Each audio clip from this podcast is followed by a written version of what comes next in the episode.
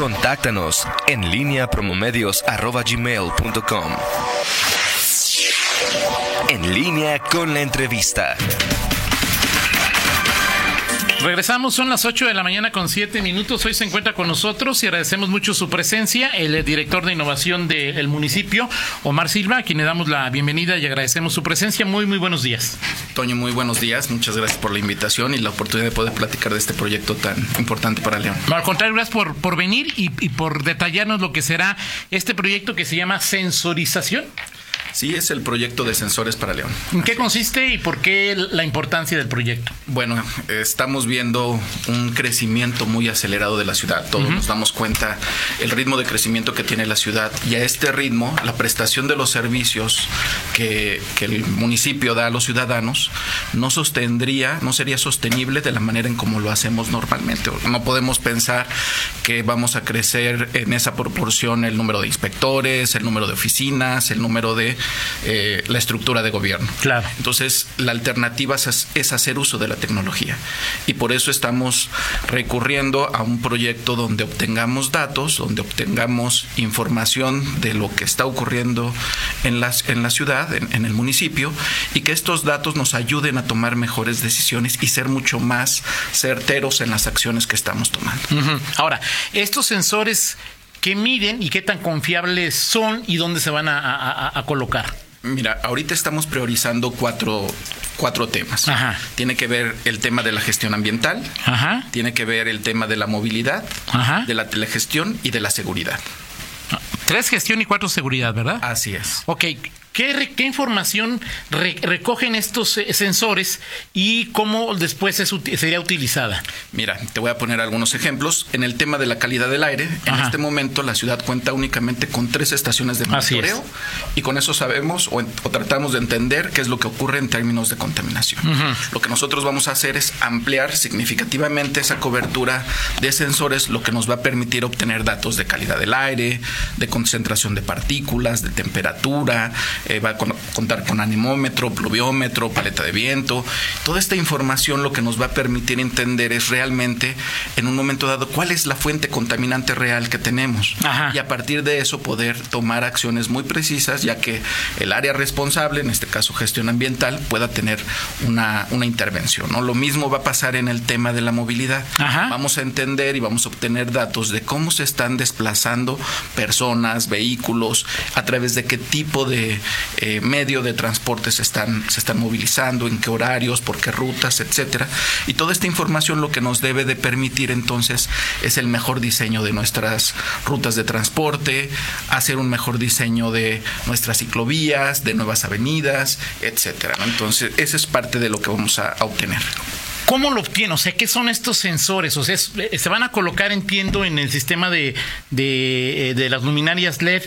O sea, toda esta información la va a recoger un sensor eh, y, son sensores que además nos platicaba Rita Antier en la, después de que, de que hablaste Omar Silva, es que son diferentes, ¿no? O sea, no es un mismo sensor que tiene muchas funciones o sí, o cómo funciona esto. Puede, puede ser un sensor que cumpla con varias de estas funciones, dependiendo de las ubicaciones que se determinaron en un trabajo previo que hicimos con las áreas involucradas, eh, estos sensores van a obtener los datos, los van a enviar vía internet por este a nuestros centros de, datos que tenemos en el municipio, del C4, de Presidencia, de Zapal, y en ese, y en ese lugar se van a, decodificar los datos para poder empezar a hacer el análisis y hacer uso de esta información, donde principalmente pues le va a llegar a las áreas responsables, a la gestión ambiental, obra pública, movilidad, seguridad, para que este, hagan uso y se utilice en la toma de decisiones y en el diseño de la política pública. Ahora, hablabas, Omar, eh, Omar Silva, del tema de gestión ambiental. Desde el día que platicamos de este proyecto, eh, nos preguntaban, que nos decían que te preguntáramos o te hiciéramos este comentario, es, habría que conocer qué tipo de contaminantes se medirán y en qué zonas se ubicarán. Antes de instalar cualquier eh, instrumento de medición de contaminantes, se tiene que efectuar un estudio donde se determine dónde colocarlo y cuál sería el radio de alcance de las mediciones, porque sí, obviamente, pues entiendo que no es lo mismo la contaminación que puede haber en la zona norte, en la zona sur, allá por la zona de delta. O sea, es decir, qué tipo de contaminantes eh, medirán, cuántos sensores medirán la contaminación y si estos sustituirán, complementarán eh, validarán, desmentirán lo que hacen las tres estaciones de medición que hay en, León. Sí, van a ser complementarias, van a, potenciar la información que hoy se obtiene de estas, de estas estaciones.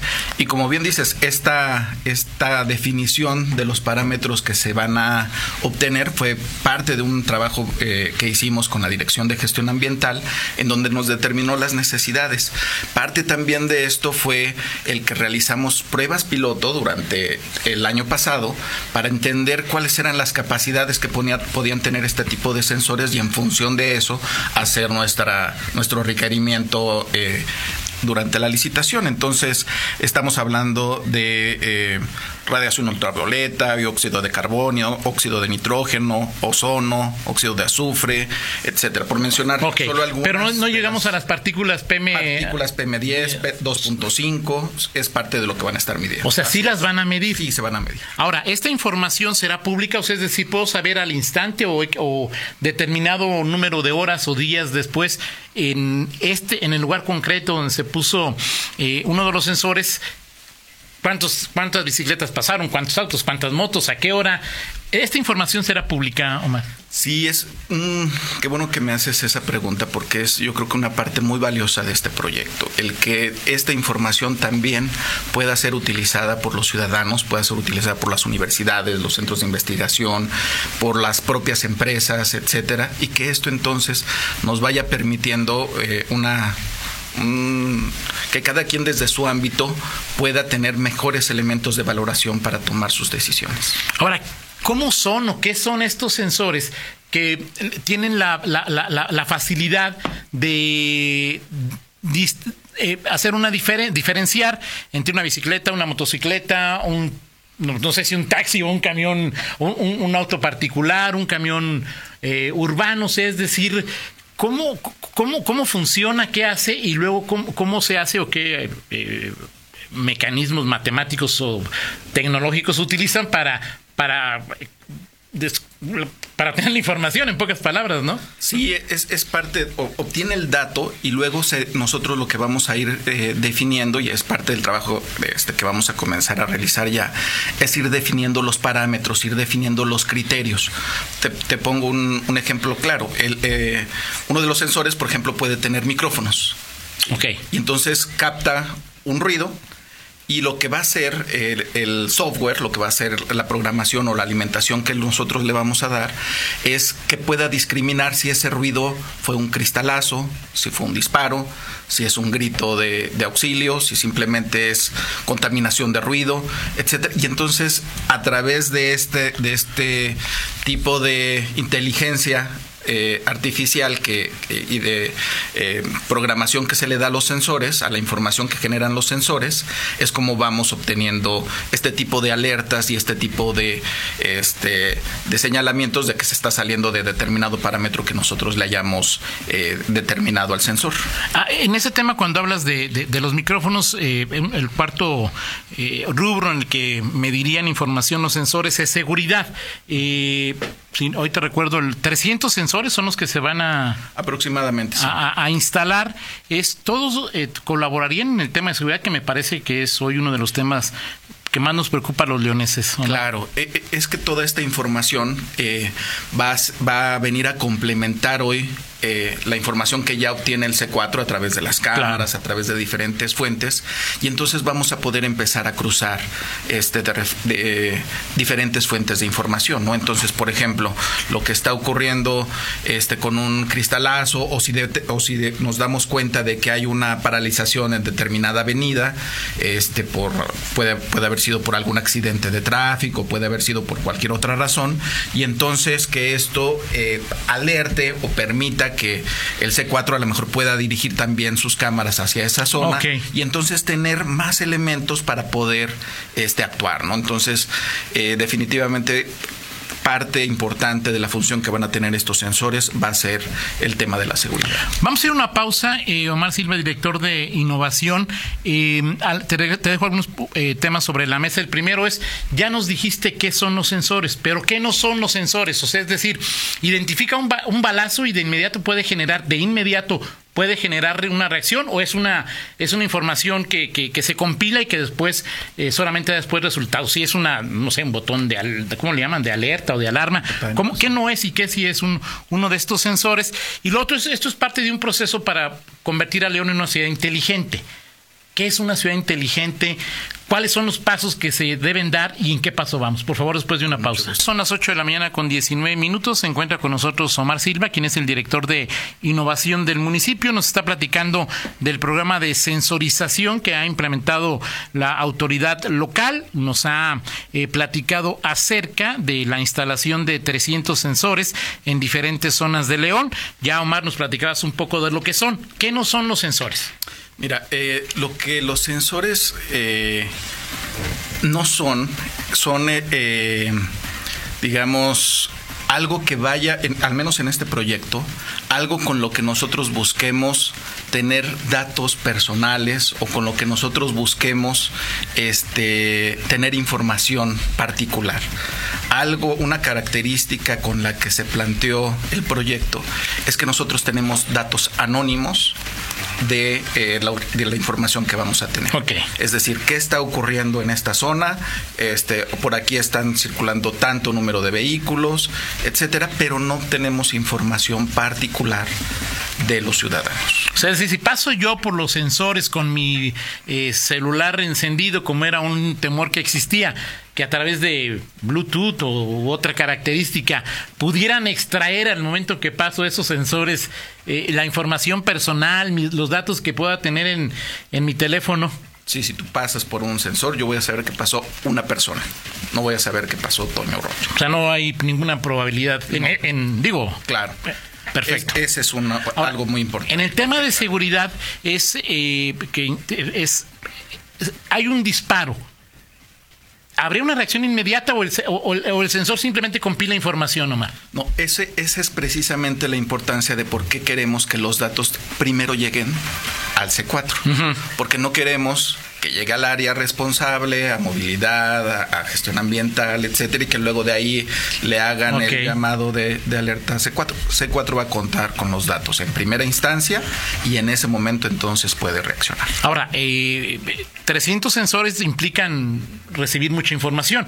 Ya platicaron con C4 y en C4 la, la suficiente infraestructura tecnológica y el personal para estar interpretando y, estar atentos a la información importante o por lo menos inmediata que puedan generarse a través de estos sensores? Sí, es parte de la preparación que hemos estado haciendo eh, del proyecto, tanto con el C4 como con el área de tecnologías de información del municipio.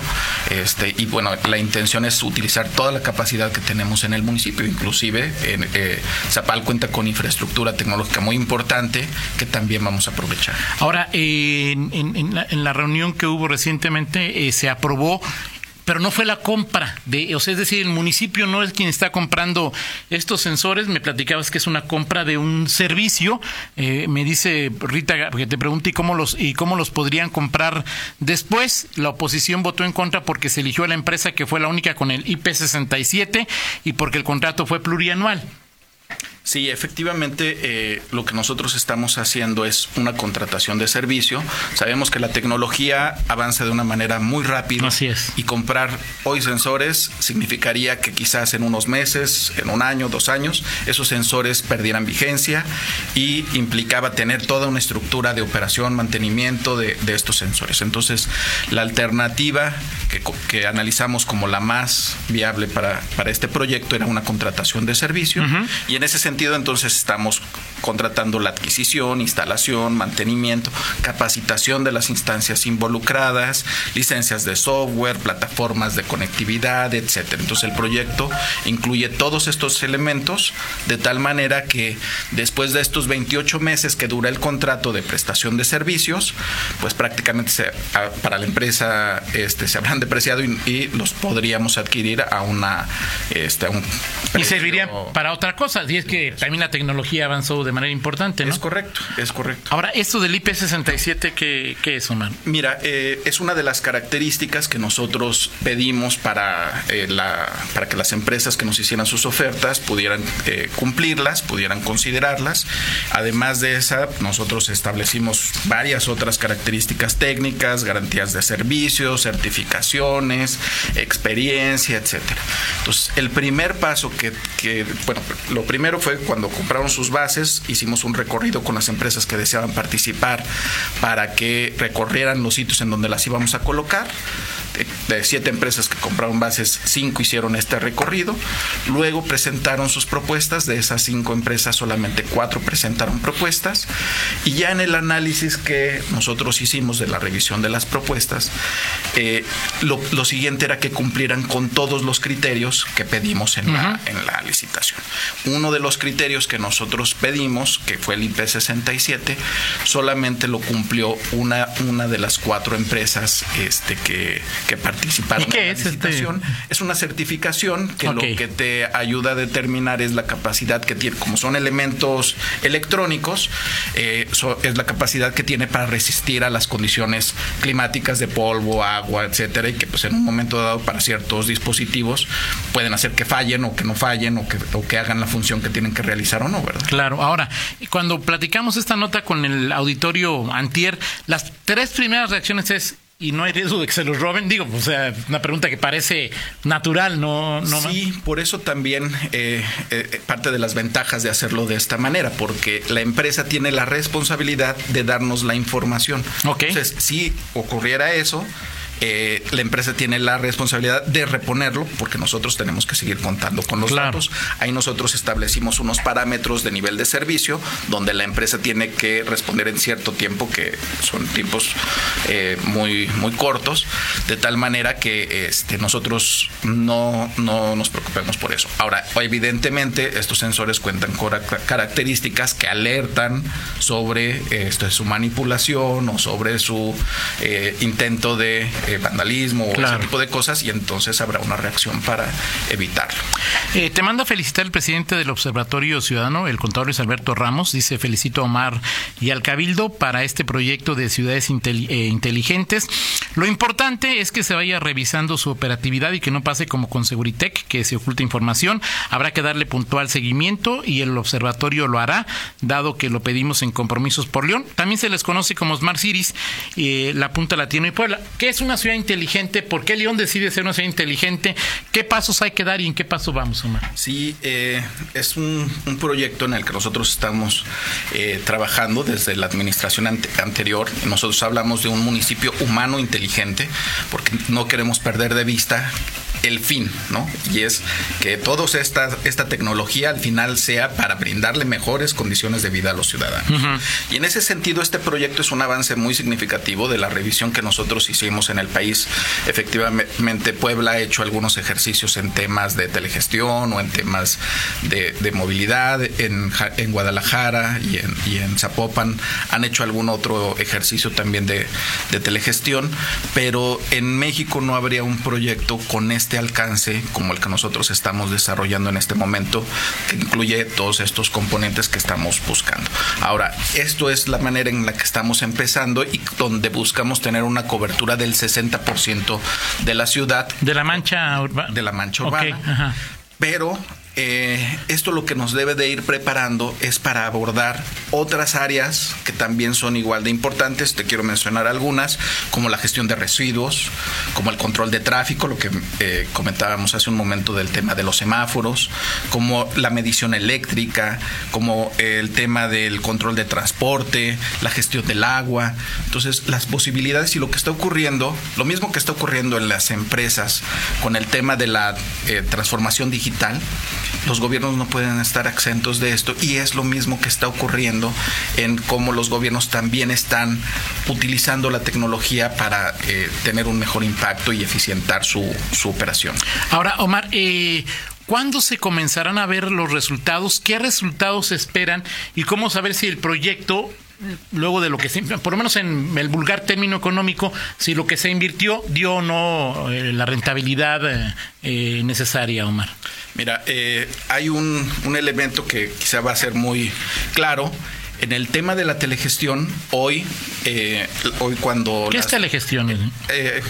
Las luminarias que, se han venido este, transformando para ser este, eh, luminarias de LED, nosotros siempre hablamos de un proyecto de luminarias eh, inteligentes. ¿Por qué? Porque lo que nosotros buscamos ahora con estos sensores es poder operar esas luminarias. Y entonces ahorita se prende la luminaria y se prende a una intensidad constante. Con este tipo de sensores lo que vamos a poder hacer es ir dimeando o ir cambiando la intensidad de la luminaria de tal manera que cuando empieza a oscurecer, a lo mejor está funcionando a un 30%, después a la hora que ya está más oscuro va a estar al 100%, empieza a amanecer y podemos nuevamente ir bajando. Y eso nos va a empezar a generar ahorros, pero también nos va a permitir... Y efecto DAP también ahí, de que no tengas Precisamente, vamos a saber exactamente cuánto estamos consumiendo, porque ahorita nos atenemos a lo que... A lo que dice la comisión. Nos reflejan, entonces ahora nosotros vamos a tener información para poder contrastar y ahí vamos a empezar a ver efectos económicos muy claros de lo que está ocurriendo. Ahora, eh, eh, en, esta primera instancia, estos 300 sensores, ¿qué tanto por ciento del alumbrado público van a medir? En esta primera etapa aproximadamente van a ser 5.000 luminarias las que vamos a estar manejando con esta tecnología. ¿Qué porcentaje del total es? De las que se han cambiado representa como el 20%. O sea, habrá un 80% todavía que no se midan y que toda la comisión puede especular sobre cuánto nos gastamos Tendremos en... que ir avanzando para que lleguemos a igual a, lograr una cobertura mayor, así es. En términos de seguridad, en términos de gestión ambiental y en términos de movilidad, ¿qué resultados podemos esperar en una primera o más bien en el corto, mediano y largo plazo al final del, del convenio, Omar? Mira, en términos de, gestión ambiental, lo que queremos es, este, pues ya tener protocolos de actuación muy concretos cuando tengamos, este, información que se esté saliendo de los parámetros, ¿no? En cualquiera de los. Mala calidad del aire y tomar una decisión. Exactamente. Por ejemplo, puede ser que ahora sí sepamos que la contaminación está provocada por polvo en determinada zona y que entonces lo que tenemos que hacer es, no sé, voy a decir, eh, pavimentar. O sea, una pipa para que le eche agua ahí digo, por decir algo. Eh, entonces, sí van, eh, esto lo que nos debe de, dar son protocolos de actuación muy concretos en las diferentes áreas, ¿no? Entonces, por ejemplo, también en, en el tema de la, de la movilidad, pues tenemos que tener, vamos a tener también datos para contrastar con lo que este con, con, los concesionarios del transporte de tal manera que le podamos decir, oye, este, aquí tenemos este flujo de personas claro. donde necesitamos que exista una. Eso mide un sensor es subido un sensor. En el tema de la movilidad vamos a saber eh, los movimientos de personas, de los flujos de personas, los horarios en los que se mueven y entonces sabemos. Pero cómo los estima, o sea, pues, si van en si van en un coche, si van en una camioneta, si van en, eh, moto, en bici, a pie, es una estimación. Principalmente por la velocidad con la que se está moviendo, entonces determinamos si se está moviendo a través de un, vehículo, también por el volumen del vehículo se determina pues, si es un autobús o si es un Son automóvil. Los datos que por la velocidad si es una bicicleta. ¿Son confiables los datos que se obtienen o hay un margen de...? Son datos muy precisos, este, tienen un alto grado de precisión. Como, como comentaba hace un momento, estuvimos realizando pruebas piloto durante el año pasado. Ya las áreas conocen el tipo de datos que se van a obtener este, de estos sensores y es información altamente confiable. ¿cuándo, comienza a, ¿cuándo comienzan a funcionar una vez que ya se, avanzó en este proceso? ¿Y cuándo podríamos eh, ver ya Ah, tener acceso a la información. Mira, eh, sobre todo por las, zonas donde vivimos, a, ¿no? Así. Eh, a partir de la próxima semana estaremos firmando el contrato y son cuatro meses que tiene la empresa para concluir la instalación de los sensores. Obviamente pues, va a empezar. O sea, todo el año, digamos prácticamente para noviembre ya tenemos que tener el 100% de los sensores eh, conectados y operando. Ok, entonces, eh, ¿la información sería de inmediato pública? Sí, empieza a generar información de manera inmediata. Ahí es donde también vamos a empezar a hacer el trabajo con las áreas para que puedan empezar a procesar la información y empezarla a abrir. Ahora, imagino que ustedes eh, habrá protocolos para traducir la información. Si este, los, si nos metemos a alguno de nosotros, pues va a haber quizá eh, una comunicación que no entendamos, ¿no? Sí, e, eso es algo bien, bien interesante que también estamos eh, trabajando en la dirección de innovación, que es el tema de los datos abiertos. Entonces ya estamos trabajando en la capacitación de compañeros de tal manera que eh, entiendan la forma en la que se deben de abrir los datos a los ciudadanos, de tal manera que, como bien comentas, puedan manipularlos, puedan interpretarlos, puedan hacer un uso adecuado de los datos. ¿no? Así es. Si te los doy en un archivo PDF, claro. pues bien, gracias, no los voy a poder manipular ni voy a poder hacer nada con esos datos, ¿no? Entonces, sí hay ya este formas muy claras en las que esta información se debe de dar a conocer. Perfecto, podrás tomar a Silva, director de innovación. Esperamos volver a charlar contigo pronto y sobre todo cuando ya esté en, proceso este eh, la, operación de estos sensores para que nos digas cuál es la impresión que tiene el municipio, si están funcionando, si le está dando los resultados que, se habían previsto, ¿no? Será un placer estar aquí con Perfecto. Muchas gracias. gracias. Gracias. Vamos a una pausa y regresamos. En línea con Toño Rocha. Síguenos en Twitter, arroba Antonio Rocha P y arroba guion bajo en línea.